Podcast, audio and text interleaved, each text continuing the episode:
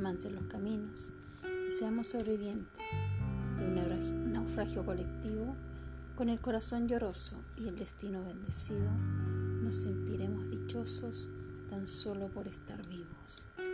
Y le daremos un abrazo al primer desconocido y alabaremos la suerte de conservar un amigo.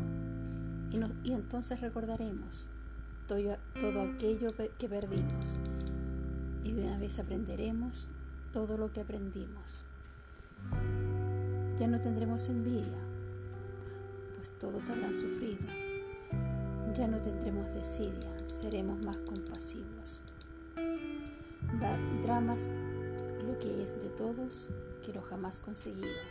Seremos más generosos y mucho más comprometidos.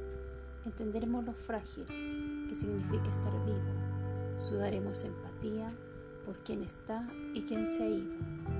Extrañemos al viejo que, que pedía un peso en el mercado, que no supimos su nombre y siempre estuvo a tu lado.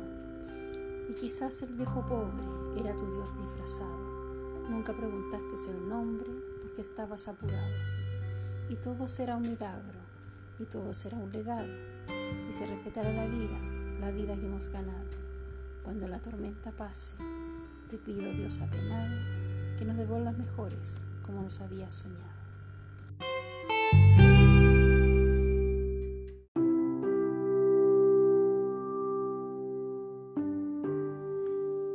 ¿Qué hemos aprendido? Isabel Jorquera. ¿Qué hemos aprendido de la pandemia?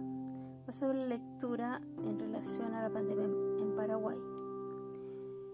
A nivel de Estado, la pandemia tuvo un impacto desde el primer caso, con una persona que llegó del extranjero. El gobierno de este país inició cuarentena inmediata y muy estricta, donde se inició una primera fase muy leve de contagios. Fue duro, pero valió la pena. Los contagiados todos eran provenientes del extranjero.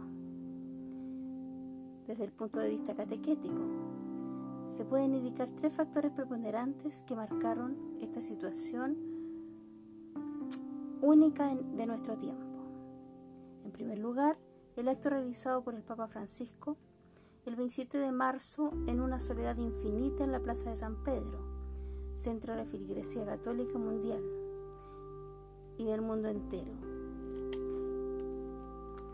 Sin duda, el mundo entero estuvo pendiente de este acto. El segundo momento impactante fue la Semana Santa, realizada a puertas cerradas sin el pueblo de Dios. El otro aspecto, aún de los que nunca han acudido a misa, fue la cantidad de celebraciones litúrgicas por todas las redes sociales y en la televisión. Muchos cristianos encontraron consuelo en estos momentos brindados por las redes sociales y la televisión. En estos momentos se impulsó a realizar la catequesis en forma virtual. ¿Cuáles fueron los principales aprendizajes de la pandemia?